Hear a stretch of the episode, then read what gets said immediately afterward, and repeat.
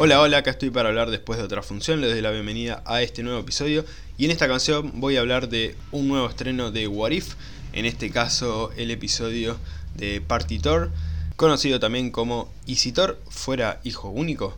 Básicamente Thor sin hermano, sin Loki, que, a ver, no voy a decir que no me gustó, eh, porque me pareció divertido en algunos momentos, pero es como que realmente no, no suma nada. A ver, por ahí hasta ahora mi única queja, si se puede llamar queja, era con el primer episodio, el de Peggy Carter, que a comparación de los que le siguieron después, notaba que en esa historia no se modificaban muchas cosas. Entonces es como que bueno, esa idea del what if, de cambiar todo en un universo, en una realidad. No se veía tanto en la historia de Peggy Carter porque básicamente lo que cambiaba era que ella iba a ser la super soldado, no Steve Rogers y nada más. De hecho, el villano seguía siendo el mismo, eh, casi todo era igual, entonces había un cambio, pero después vimos con las demás historias que se podían cambiar más cosas, entonces quedaba como un poquito tirada a la basura la idea del Warif, en cierta manera, eh, pero acá siento que definitivamente, porque por lo menos en lo de Peggy Carter sí valió la pena para algo, mostrarnos un nuevo personaje, mostrarnos una alternativa diferente de lo que fue esa época que transcurrió en la primera película de Capitán América. Pero acá ni siquiera, o sea, es literalmente Thor de fiesta. O sea, es una copia de alguna película o serie con adolescentes haciendo una fiesta y ahí, Thor. Em, de hecho, o sea, me gustó, Estuvo divertido. Creo que la palabra para definir este episodio es que es divertido. Pero hasta ahí, y nada más. De hecho, ayer cuando la cuenta de Instagram de Warif, que subió el adelanto de, este episodio, le comenté I love it. Porque la verdad que con ese adelanto me, me quedé como manija, como que me encantaba lo que estaba viendo. Pero nada, no, la verdad, no es un episodio que, me haya gustado mucho. Sí que lo disfruté, como dije, me pareció divertido, como también dije. Eh, simplemente raro, o sea, para lo que veníamos viendo, es raro. Entiendo que, a ver, estamos hablando de un Thor bastante inmaduro, que un poco se vio en el MCU, no es que no lo vimos. O sea, él cambia con lo que pasa en, su primera película, pero si no era por un cambio personal de él, em, podía llegar a ser así. No sé si a este punto, pero parecido. Entonces, no sé, no, es, un episodio raro. Em, probablemente el más flojo de esta temporada. Pero bueno, el final. Ah, casi. Ahí sí que.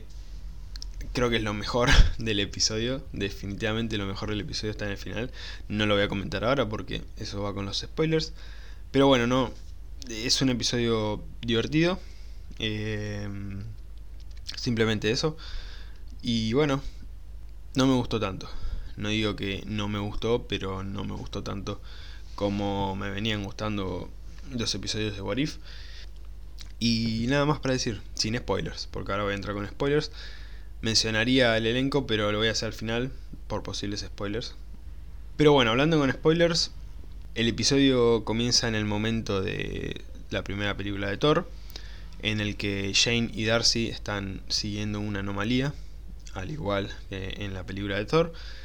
La única diferencia es que Thor no cae en el lugar en el que estaban ellas, sino que caen en Las Vegas.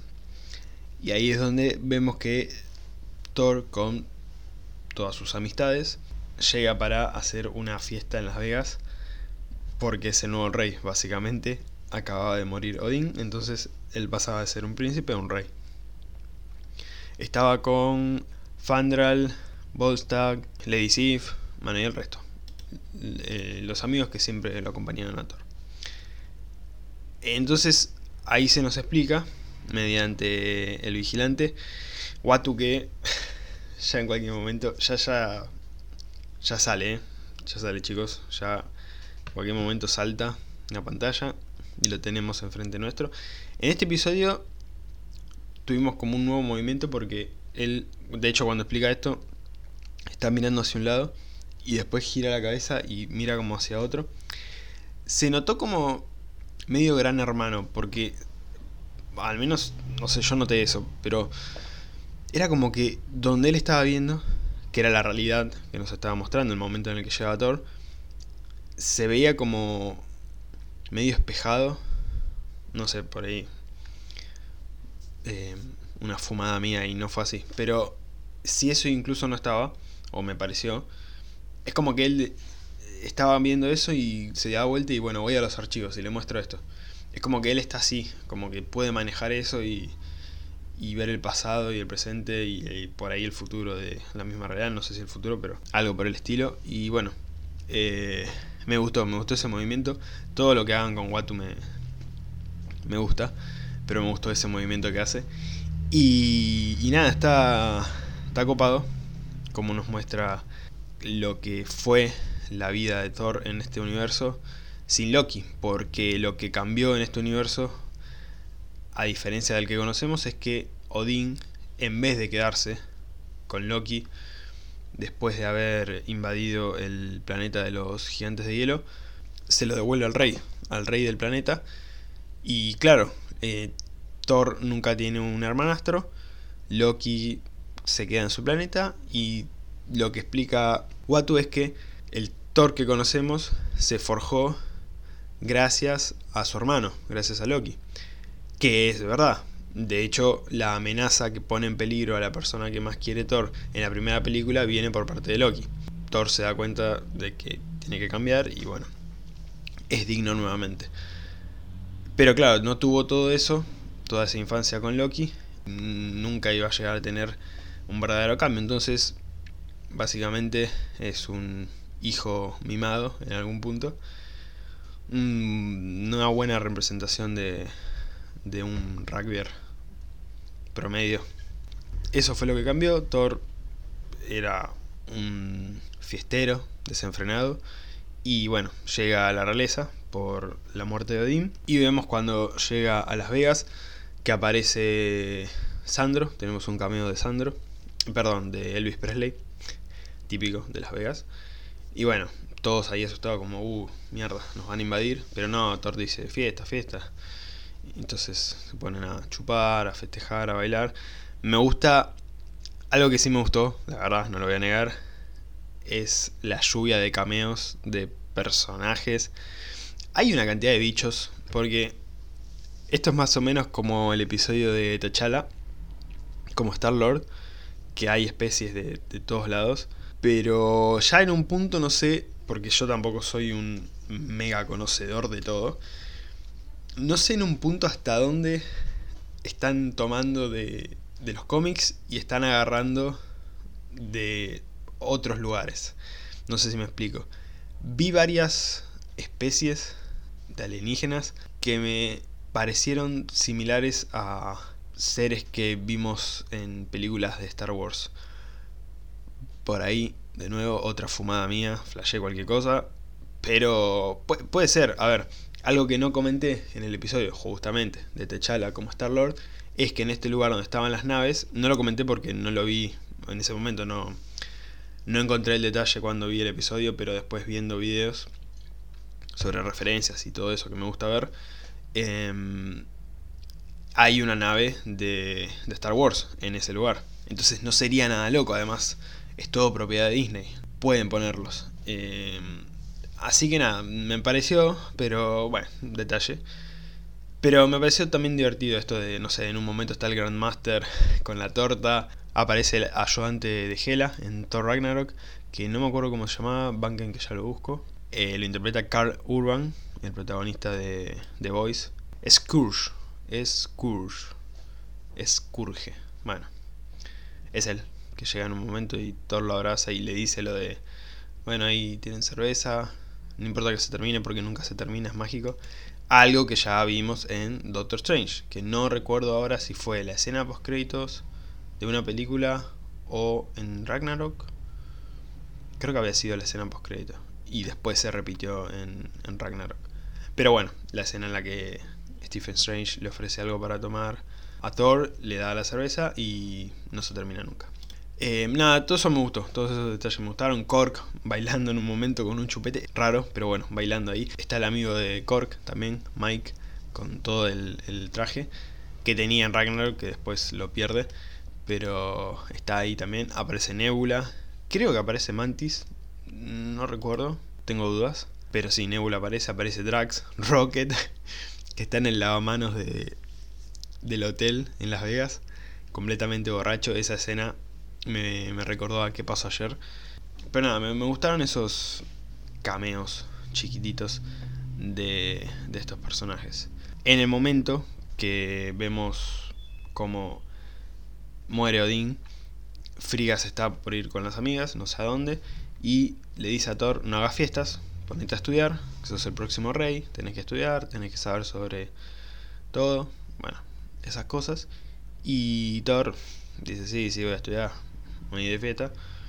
Se va con los amigos, como que se van por otro lado, o sea, no... La forma de irse por Asgard es pasando por el puente este, em, llegando hasta Heimdall, que ahí te transporta al lugar que quieres ir. Pero bueno, evidentemente ellos conocían estos atajos que en el MCU conoce Loki, que los usan en The Dark World. Y Thor con los amigos se van por ahí, evidentemente, porque si no, Heimdall los iba a descubrir.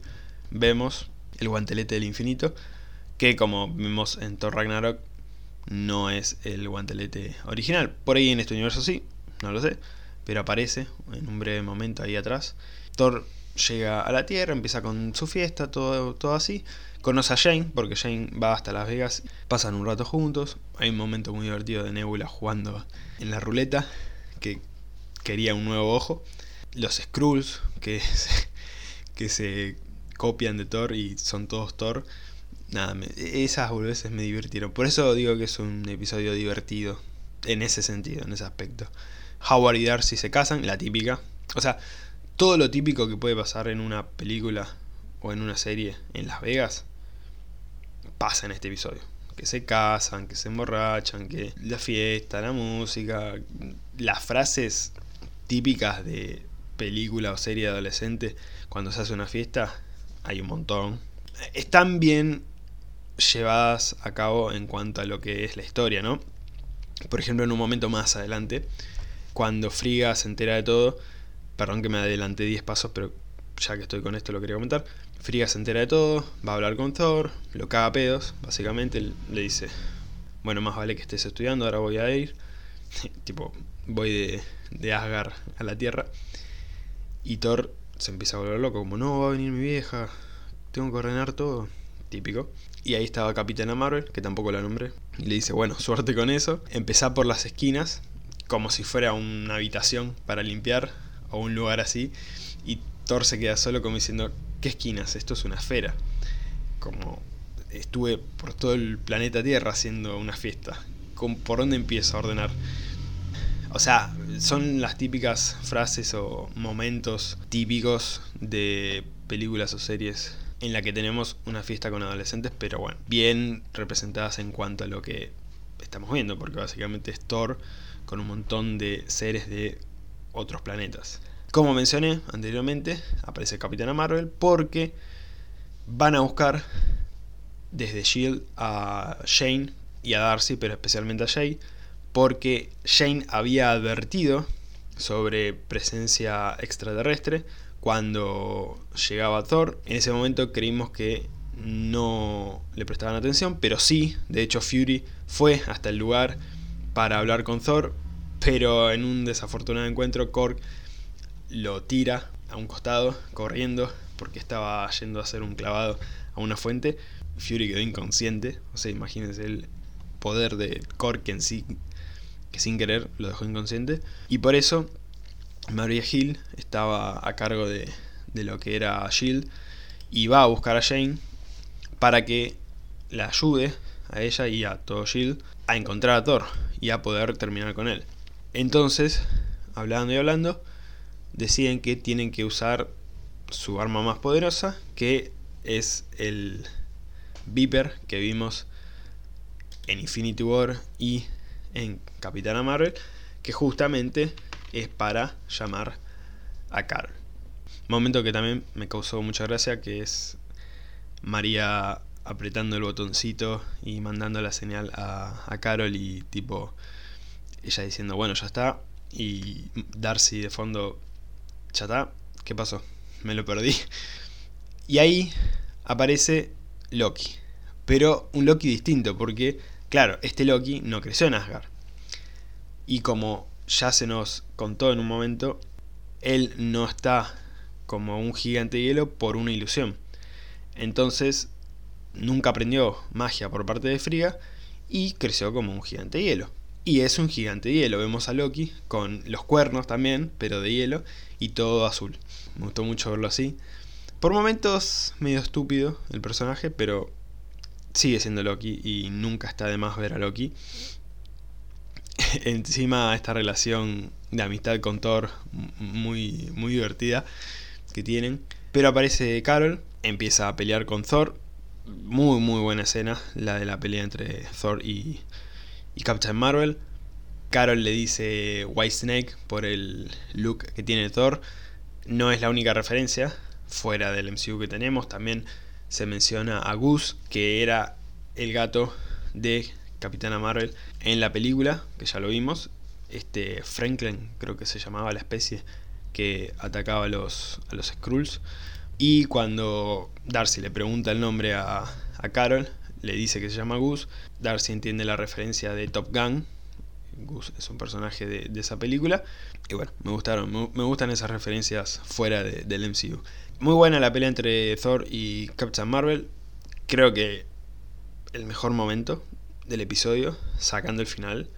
Tenemos otro momento dentro de esa pelea, creo que fue en esa pelea, que Carol agarra del cabello a, a Thor y Thor le dice que no con el cabello, que me recordó al momento en el que Thor no quería que le corten el cabello en, en Ragnarok, cuando Stan Lee tiene todas esas tijeras y está por cortarle el, el cabello. Me gusta más ese look igualmente, eh, el del pelo cortito, no el del pelo largo.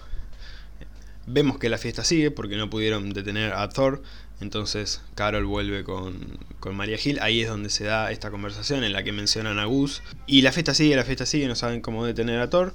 Tenemos un momento en, en el que vemos a Surtur con la estatua de la libertad, chamullándosela y le corta el brazo, porque claro, está hecho todo de fuego, todo de lava. Nada, me, me divirtió. Es como que está todo muy estupidizado, ¿no? Como lo dije con Loki, pero también con Surtur pasa. Es como que están todos muy... Se nota mucho como que los bajaron al nivel adolescente, como que están todos muy estupidizados y... No, no sé si es bueno o malo, creo que está más cerca de lo malo, pero qué sé yo. O sea, representaron bien lo que es la idea de una fiesta adolescente, pero no sé, eh, por lo menos me divirtió, eso seguro. Eh, aparece el amigo de Cork, ahí en el puente, Drax tomando Fernet. Y Thor dice, bueno, vean cómo hago tal cosa, no sé dónde, en el teatro este conocido de, de Australia, creo que era. Y ahí lo intercepta Carol, de nuevo. Lo llevó a un lugar con mucho hielo, no sé dónde era. Eh, de hecho aparece un oso polar en el fondo. Y al mismo tiempo, como habían sacado de Shield a Jane y ella quería ayudar igualmente, a Darcy se le ocurre llamar a la madre, otra cosa típica de fiestas adolescentes, para que termine justamente con la fiesta. Entonces se le prende la lamparita a Jane porque en un momento anterior habló por teléfono con Thor y también habló con teléfono por Loki. Entonces sacó las cuentas. Si hay un Thor y hay un Loki, debe haber una Friga, debe haber un Odín y también un Heimdall. Que es un poco una referencia a cómo descubrieron, eh, digamos, Asgard en la primera película por lo que el Dr. Selvig había comentado sobre estas leyendas de estos dioses asgardianos. Entonces piensan en hacer como un llamado a Heimdall. Funciona, Heimdall escucha a Jane, la lleva hasta Asgard. Después de eso, Jane habla con Frigga para que se lleve al pibe de, la Tierra. Entonces ahí es donde aparece Frigga, le dice que tendría que estar estudiando, no tendría que estar haciendo una fiesta. Thor le dice, no, no, estoy en mi habitación. Ahí aparece el oso polar. Bueno, estoy en la Tierra, estoy en Midgard, pero no estoy haciendo una fiesta, estamos todos estudiando, es un viaje de estudio. Frigga le dice, bueno, está bien, ahora voy a ver qué onda. Y ahí es donde queda completamente solo, le pide ayuda a, Carol, Carol le dice, bueno, empezá por los rincones, no sé, y Thor no sabía qué hacer. Le pide ayuda a los demás, le dice, se termina la fiesta, ya está, hasta acá llegamos. Ahí vemos a Drax tomando Fernet, un buen vaso de Fernet, le dice agua fiesta, ¿no? Thor como que usa el Mjolnir en modo altavoz, va hasta el cielo, unos truenitos, escúchenme, no sé qué, viene mi madre, todos quedan como, no, friga, como que le tienen un remedio, ayúdenme a limpiar todo y lo ayudan a ordenar todo el desastre que habían hecho.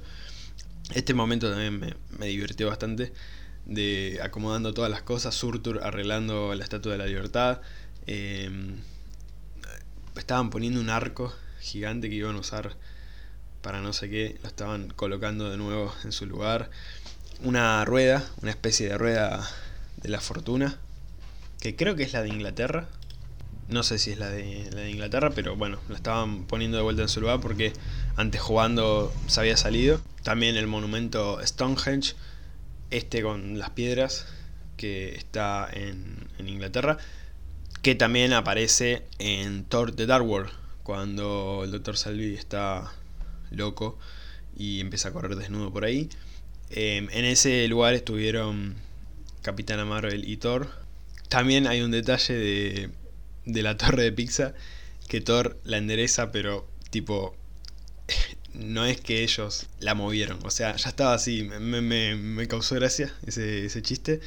Entonces llega Friga, después de todo eso, ve a Thor dando clases, vemos ahí entre los alumnos a el Grand Friga seguramente no se cree nada, pero se la deja pasar porque no estaba haciendo una fiesta, o sea, no hay evidencias.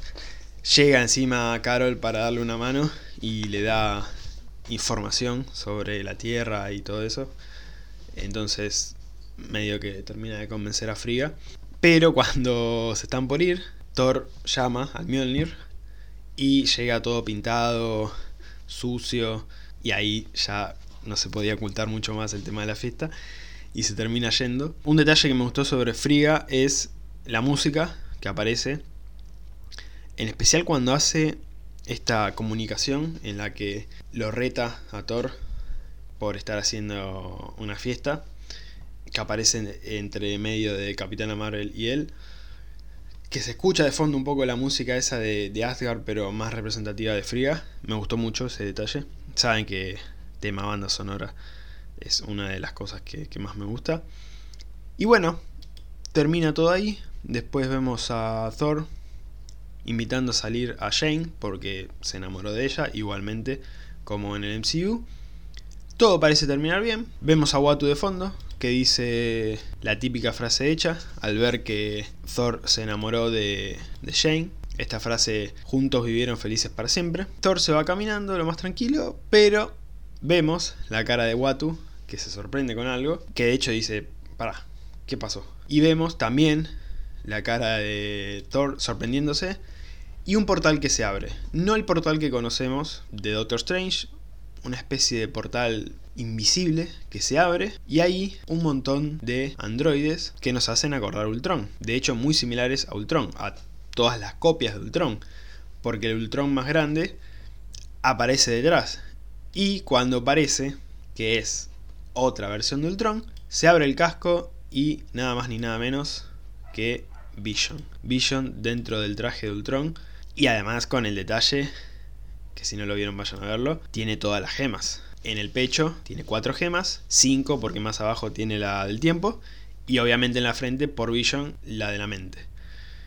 Termina ahí el episodio con la cara de enojado de Thor también, pero en específico con el primer plano de, Vision, con los ojos rojos, súper enojado y la gema en la frente. Y acá, agarrate, se picó todo. Si ya había una sospecha de que todos los episodios iban a tener una conclusión o se iban a unir de alguna manera en el episodio final, ahora agárrate, porque además, detalle, Watu se sorprende de esto. O sea, no lo cuenta como el resto de las historias en las que básicamente todo ya estaba escrito o tenía que ser de cierta manera. Acá es como que esto interrumpió en esta realidad.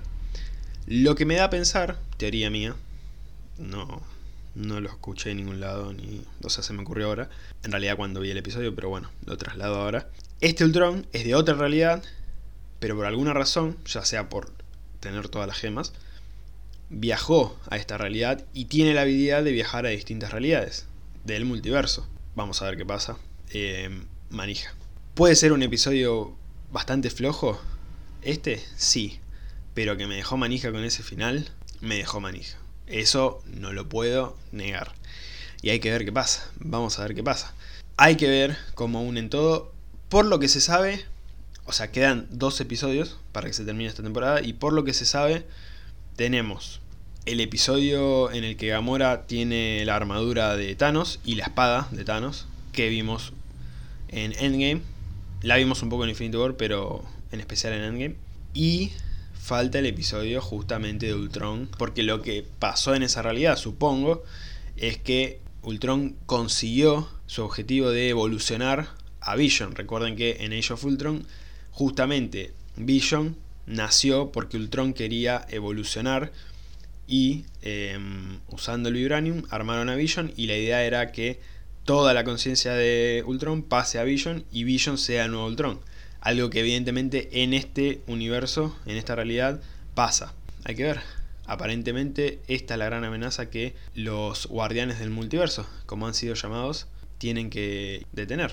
Otro detalle, en ese spot publicitario de Hyundai, en el que aparecían todos peleando justamente contra muchos androides, vemos que llega Thor con la Hyundai y, el Mjolnir y todo, Watu interfiriendo, claramente, pero todo pasa en un desierto, parecido al lugar este en el que está Thor, así que bueno, vamos a ver qué pasa. Manija, manija por el final. Este episodio medio flojo, pero bueno, sirvió para aumentar un poquito la manija para el final de temporada. Nombro al elenco, para no olvidarme, The Watcher, nuevamente, interpretado por Jeffrey Wright, Chris Hemsworth como Thor, Natalie Portman como James Foster, Tom Hiddleston como Loki, Kat Dennings como Darcy, Samuel L. Jackson como Nick Fury, con lo poquito que dijo, pero apareció, Jeff Goldblum como Grandmaster, Kobe Smulders como Maria Hill, Clark Gregg como el agente Colson, ¿apareció el agente Colson? No, no recordaba. Frank Grillo como Brock Romlow, Karen Gillan como Nebula, Jamie Alexander como Lady Sif y Seth Green como Howard the Duck. Los demás no, vale la pena nombrarlos. Terminamos ahí, casi todo el elenco original. Episodio medio flojito, la verdad, pero bueno, con ese final valió la pena. Y hasta acá este episodio, me pueden seguir en Instagram, arroba después de otra función podcast, también en YouTube, donde pueden encontrar todos los episodios subidos al canal. Nos estamos escuchando la próxima después de otra función. Gracias.